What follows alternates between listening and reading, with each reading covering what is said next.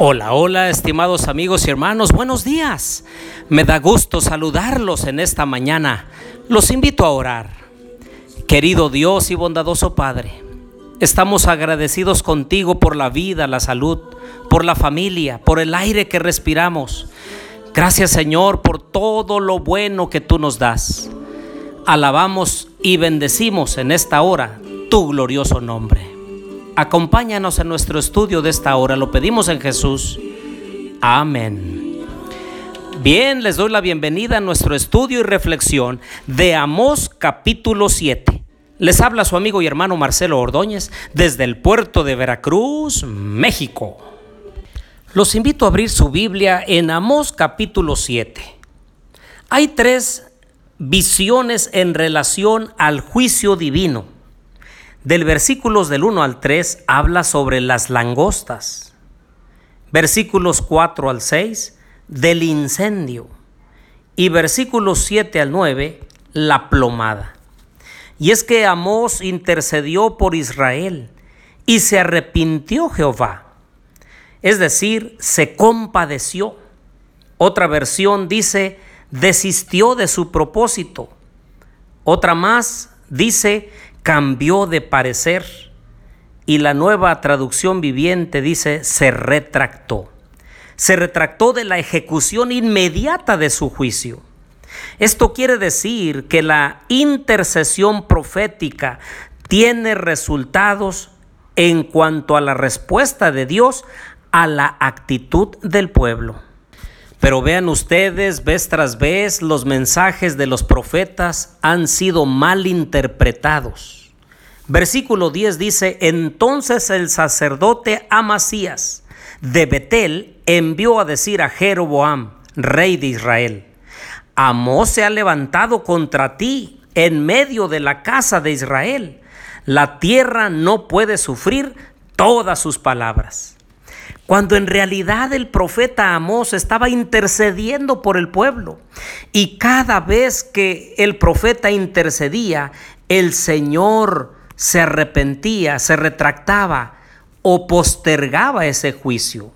Sin embargo, aquí el sacerdote Amasías habla mal de él al rey y aún más, él mismo va y le dice, vidente en el versículo 12, vete, huye a tierra de Judá, come allá tu pan y profetiza allá, pero no profetices más contra la casa de Israel.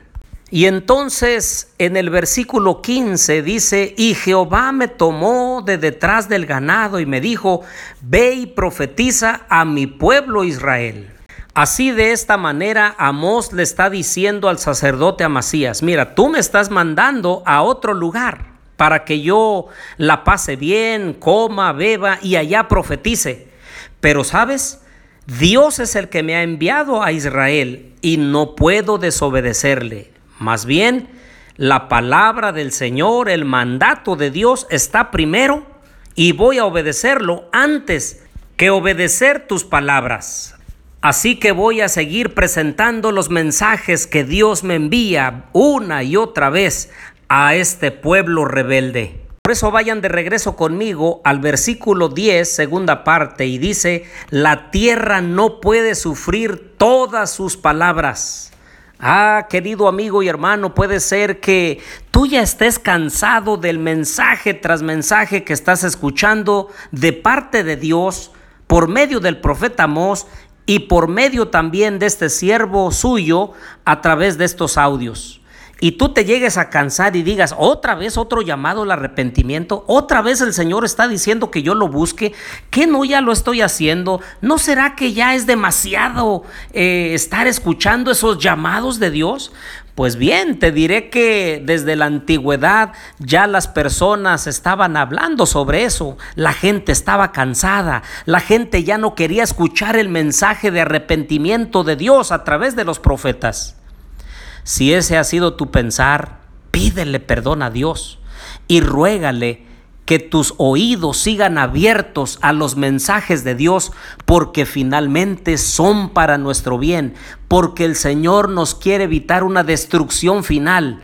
Antes bien, Él anhela y Él desea que nos arrepintamos de todo corazón, dejemos de cometer pecados y entonces hagamos lo que a Él le agrada, para la honra y la gloria de su nombre y bendición nuestra.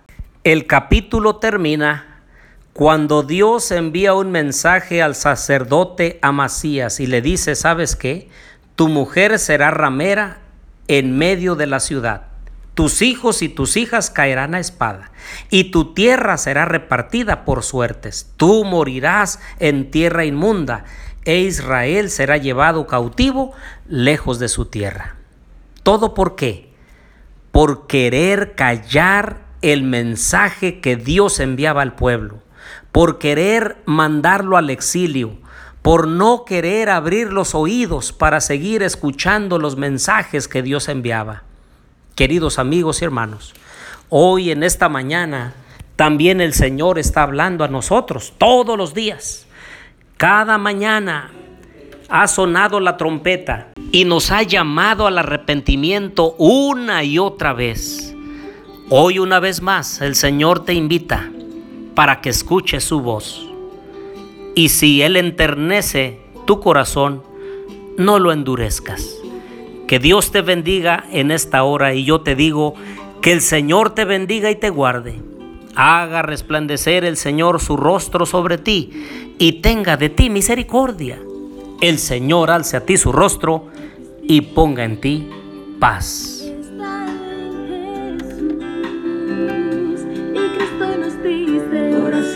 siempre porque la respuesta está en la oración.